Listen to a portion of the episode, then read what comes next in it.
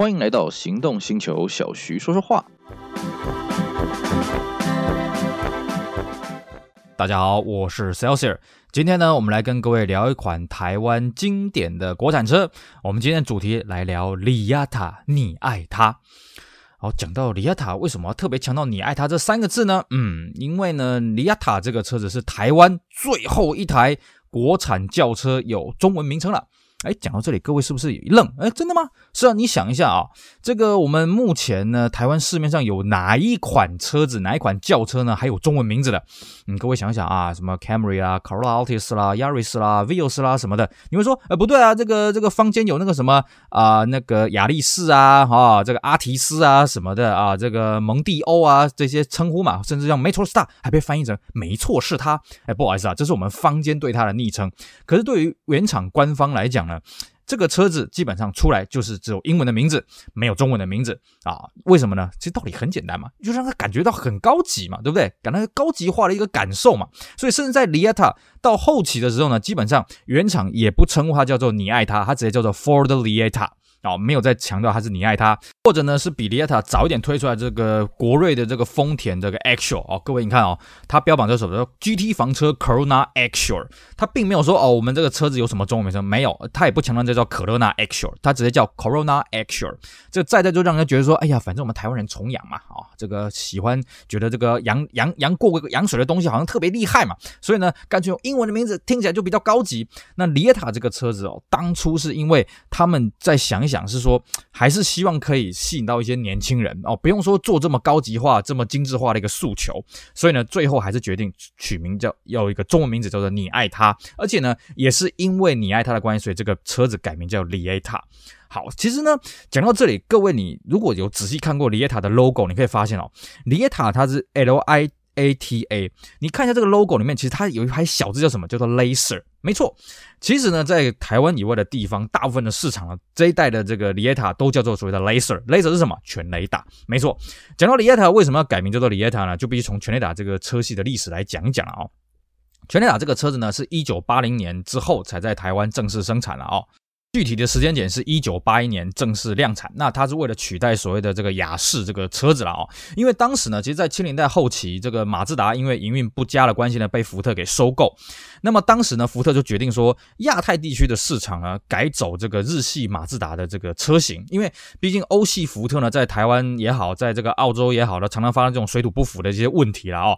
所以呢，用日系福特这种日本比较经济实惠又比较省的这个诉求呢，哎，果然，哎，在台湾呢开始生产全雷达之后呢，哎。这个福特又回销量马上就起来了，甚至呢，连同当时一起进来的，就是应该说稍晚进来，一九八三年开始在台湾生产这个所谓的天王星的这个车系呢，也是从日本的马自达过来的。那么全雷达再加上天王星这两款车呢，各位很厉害哦，这两款车呃，基本上就把裕隆的这么多款车子全部给压过去了。福特六和呢，在一九八零年代的后期呢，就已经成为台湾的单一厂牌的销售冠军，比裕隆还要多。当然，裕隆不只是说它的车子多啊、卖不动，还有是什么？其实裕隆它本身也遇到这个代理呃这个经销权交接，就是国产汽车这个经销权分家的一些问题啦什么的。但是不管怎么样。这个再再都让福特原厂觉得，嗯，没错，我让这个亚太地区呢改用这个日系福特来取代欧系福特是正确的选择。那福特六和当然也是雨露均沾啊。于是呢，这个全雷达呢，这个第一代啊，慢慢的进化到所谓的第二代啊，第二代的车型呢也是标榜所谓的家庭用车啊，啊，这个经济实惠。尤其呢，这个第一代主要是这个五门掀背啊，后来才追加所谓的四门的这个轿车。那么第二代的开始呢，基本上就只有四门的车型，那后来才追加所谓的 T 叉三五门掀背这种造型。那么到了第三代的这个全雷达呢，它为了要高级化的诉求，所以改名叫什么？叫做金全雷达。我们现在一般的俗称叫所谓的金权金砖呐。那金全呢？这个它之所以取名金金全，不只是为了要啊让它更加更加高级，还有什么呢？各位不要忘了，当时当时呢旧款的这个啊全雷达啊，就二代全雷达还在生产啊，并且改成喷射化，叫做什么？叫诺贝尔啊，Laser Nobel 啊。那么就两两两款车并线生产了啊。反正啊旧的全雷达就是卖的比较便宜嘛，更加经济实惠。那金全雷达就是比较高级，比较时尚。可是呢，在面对这个竞争对手来讲呢，金全它给人家一个感觉是说它不够年轻，因为它。走比较高级化的路线嘛，当然会看起来比较老气嘛。于是呢，当金泉要进入到第四代的时候呢，呃，这个福特烈火就想说，哎，我们应该要做一个年轻化的一点诉求，我们应该把这个车子包装的更加的符合这个年轻人的胃口。所以呢，他就取名改名叫做所谓的 Lieta 你爱它。可是呢，基于原厂的规范啊，这个原厂是说不行不行，你这个车子必须要是 Laser 这个系统了。所以在 Lieta 中间呢，还是有这个 Laser 这个 logo 了啊。各位以后有机会看到 Lieta，你是真的仔细去看后面的 L I A T A 中间还是有个 Laser，甚至到 Lyta 它的后机车铁软，哎，铁软中间也是有。Laser 的这个字样哦，各位可以仔细的看一下。好，回归正题啊，当时呢，Lieta 呢，他就是针对这些年轻的这个诉求什么的，所以他在广告上面呢，也做得非常的大胆，非常年轻了啊。在此之前呢，其实福特六和曾经有打过所谓的俊男美女牌，哎，俊男可能是没有，都是美女牌了啊。比方说像第一代的这个天王星找了所谓的崔台青，第二代天王星找了所谓的林青霞。那么呢，这个等到 Lieta 这个时候呢，找了谁呢？他是没有一个具体的代言人，不过呢，他是在这个广告的背景音乐呢下了苦功啊哦。首先呢是这个张学友的这个真爱拥有，那么还有后来还有所谓刘德华的这个这个因为爱哦，这些当时啊，各位当时四大天王，你说现在四大天王四大天王什么东西啊啊？在当年呢，四大天王刘德华、郭富城、黎明、张学友这四个，哎呀，这个街头巷尾无人不知，无人不晓啊！你看啊，这个福特一伙真是大手笔啊！四大天王请来两个啊，请来张学友，请来刘德华做这个主主打歌，而且还是他们当年专辑的主打曲啊！你就知道这个授权费有多贵了。所以我在想，可能福特你爱他哦，是这个。这个台湾有史以来啊，在这广告 BGM 啊，广告背景要花最多钱的了啊。当然，它的广告内容也是不手软的啊。比方说，它有这个，反正就是男女之间恋爱嘛、吵架嘛，或者一些温馨小家庭什么的哦。这些广告播出来也是非常的脍炙人，大家觉得，哎呀，这就是一个年轻人、一个年轻家庭非常理想的，或者年轻情侣非常理想的一个车子。而且它外形呢又相当的 fashion 哦，相当的新颖啊，不会像其他一些同级车看起来老里老气的啊，不会像同一车啊追求的所谓的高级感啊，所以把这个车子的年纪搞得好像很大很老。的人在开的车，里耶塔这个车不会，它很年轻，很活泼。所以呢，一开始里耶塔在这个车子呢搞得哎，算是还算相当的不错啊，销量相当的棒。尤其它这些广告呢，每次推出来又是新的主打曲，又是新的这种呃广告内容呢，非常的脍炙人心呐啊！甚至呢，福特烈火也是打蛇随棍上啊。像我记得一开始呢，它第一支广告应该是张学友的《真爱》。那么你去这个福特六合的这个经销商去赏车呢，还可以拿到这个单曲的 CD 光碟啊，哦，可以带回家慢慢听，听了你开心为止啊。那么在这个电台上面也是不断的这个放。送这个这个你爱他的这些广告什么的啊，让让大家朗朗上口。所以一开始的里尔塔呢，很顺利的开出了销售的红盘。那么 Lieta 这个车系呢，从一开始的时候，它就只锁定了1.6这个车型，因为在以前金泉有所谓的1.3、1.6跟1.8。那1.8因为它的税金实在是不太好，因为它的税金是超过1800 CC 的啊，它必须要缴到2000、2400 CC 的这种税金了啊，所以这个车子就把它取消。那么最入门款的叫做 LXi，LXi 呢就是首排的，那上去就所谓的 GL XI，后来还有推出所谓的 Novella 啊，还有所谓的 GL VI 这些车型。但是呢，销售主力自然是以这个所谓的自排的 L。GLXI 为主了，而且呢，Lieta 的配备也是相当让人耳目一新的了啊、哦。举个例子啊、哦，它是国产车第一款配备到双安气囊的车，当然它的双安气囊要选配。那你如果不选配双安气囊的话，你在助手席的这个手套箱呢是上下双层的，哇，这个置物空间很大。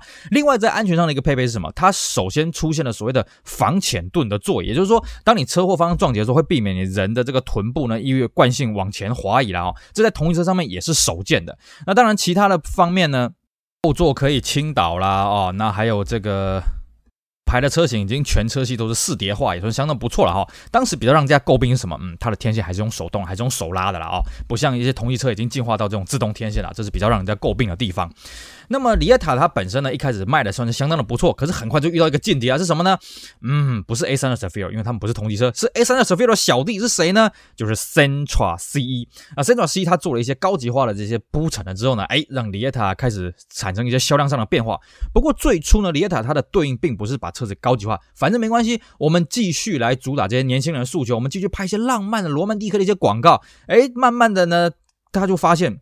这个好像不大行啊，哦，因为呢，大家已经慢慢被拉过去，不管我是不是年轻人，我就喜欢这些高级，喜欢这些气派嘛，怎么样啊？那个 Sentra 配备那么好，那我就去买 Sentra 了。所以这时候 Lieta 呢，嗯，这样子用这种孤芳自赏的方式呢，一段时间发现，哎，这样子不行，不不行。所以呢，这个 Lieta 呢，他就开始走，呃，你要高级化，我也来高级化啊，跑步游泳一样，你做什么，我做什么，没关系，我们一起来。所以呢，在这个一九九六年。年底的时候，日规推出了小改款。那我们台湾呢是在隔年呢也上市了这个第一次小改的造型。那第一次小改的造型呢，基本上它也是比照的日规的这个改款，只是台湾再把它修饰的更加的气派了啊、首先第一个出现了所谓的直瀑的这个镀铬水箱罩，然后呢，这个尾灯呢也从原本的红黄的方式呢换成红白的方式。那么最重要是什么？这个铝圈，而这铝圈呢就跟日规的走的不一样哈。我们这个铝圈这个有段故事也很好笑了啊。那个时候是一九九七年嘛，各位你看到这个一九九七年第一次小改这个里耶塔铝圈，你一定会想到一个东西叫什么？叫做宾士 AMG 的大饼圈。哎，没有错。当时呢，其实，在里耶塔小改之前呢，有另外一款车叫做 Lancer Virage 的 Virage。Virage 它上市的时候，它标配的是这个五孔的这个铝圈圈啊，哦，这个呃不是五孔铝圈，八孔铝圈。这八孔铝圈怎么看都像是宾士 W 一二四的八孔铝圈啊，这反而是这个宾士经典的铝圈造型。那么当时呢，福特六和是想说啊，反正你这个三菱配的是这个宾士的铝圈嘛，那我们里耶塔来配这个 AMG 的铝圈啊。所以各位你看哦，这个里耶塔当时那个五爪的大饼圈，应该是五幅的大饼圈哦，跟这个宾士的造型基本上是一模一样的啦哦。当然，在一些花俏的配备上面，像什么真皮座椅啦、桃木啦、什么 CD 啦，还有说我们刚刚讲的电动天线什么，这个都已经配上去了。更重要是什么呢？好，各位记不记得当时福特烈火有一支很有名的广告？就是这个二代的 Mondeo，当时还是原装进口的时候呢，为了标榜它的安全性，所以呢，他把车子弄去澳洲呢，然后这个把车子吊起来，然后去撞地球啊，就标榜它的安全性有多棒多棒。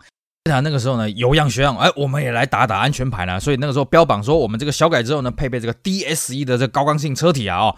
但是小弟我是有点好奇啦，一台车小改款怎么去追加这种安全性的东西？或许他们真的有他们的能力啊，反正不管了啊。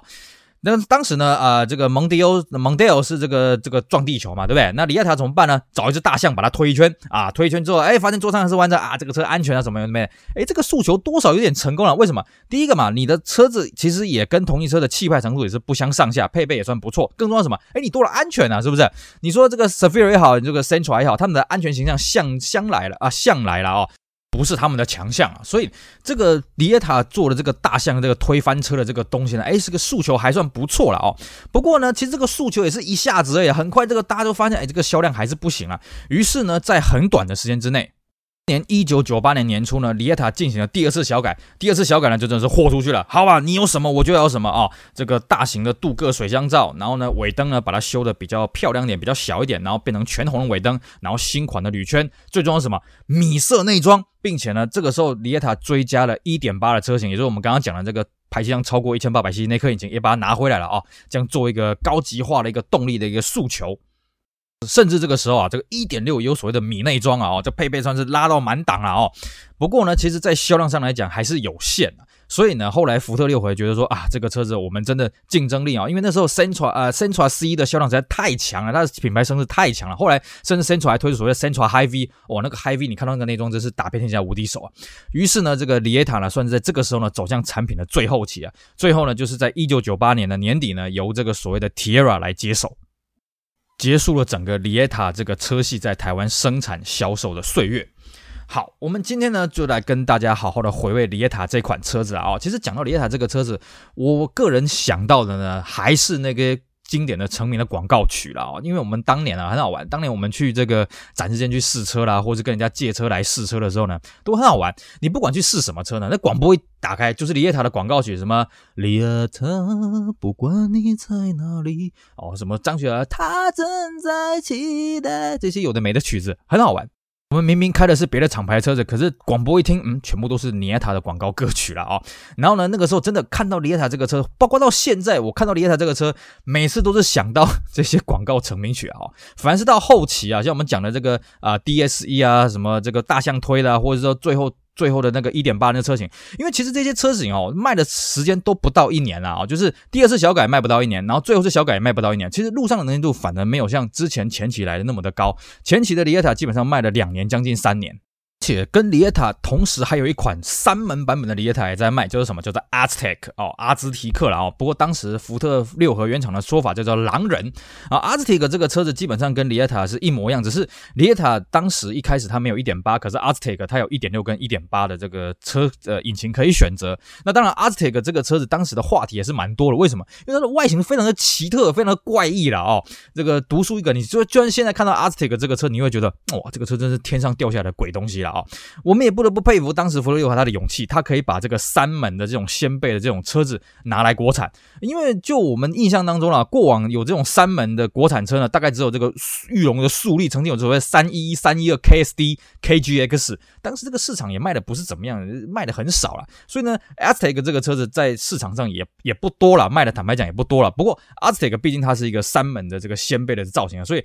它一些性能方面的配备是比 Lieta 好的，比方说它的1.8是标配双安的，而且它1.8是有配铝圈的啊。Lietta 要一直到这个，哎，应该是第一次小改款啊，改这个 AMG 铝圈的时候才有铝圈哦，前期是没有铝圈的哦。所以 Aztek 这个车子配备算是相当的不错了。不过因为真的三门的掀背的造型，还有它这怪异的外形啊，其实它当时卖的量也不多了。那之后呢，福特六合也就没有国产这所谓的三门掀背的轿车，也算是激起了一个小小的一个涟漪了啊。好，以上是我们今天呢跟大家回味一下当年你你爱它的有趣的故事，还有附带跟大家提到的 Aztec 这个车子，希望大家会喜欢今天的节目，也希望大家继续支持我们其他精彩的音频节目。我是 Celsius，我们下回再聊，拜拜。